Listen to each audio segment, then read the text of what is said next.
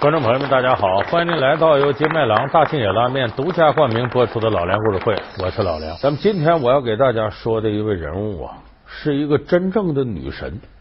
一说女神呢，咱们很多经常上网的朋友说，我知道什么宅男女神呐、素颜女神呐、性感女神呐，其实无外乎就是这个女人在生活当中很漂亮，引起很多异性的垂青，所以管这样人叫女神。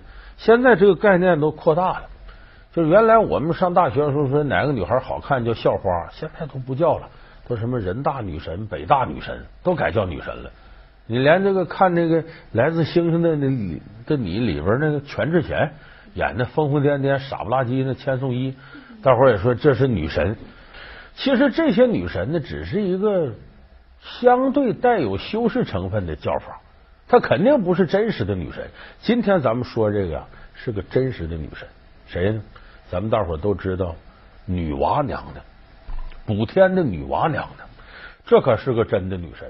但是虽然是真的女神，她却有很多凡人身上拥有的一些缺点和毛病。曾经我们认为她是兢兢业业的大地之母，辛苦造人；曾经我们认为她炼石补天，造福人类，而她却是爱偷懒的小女人，也是爱生气的女娲娘娘。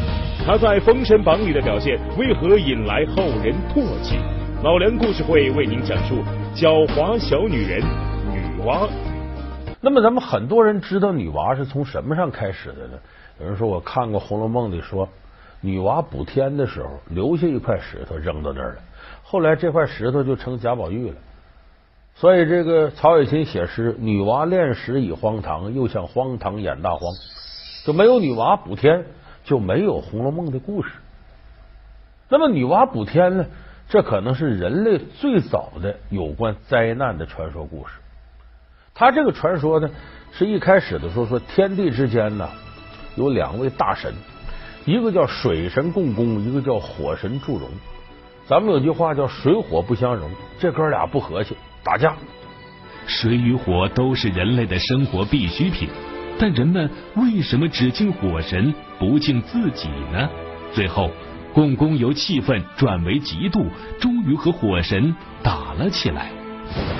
共工带领水族向祝融居住的光明宫进攻，将光明宫周围常年不息的神火弄灭。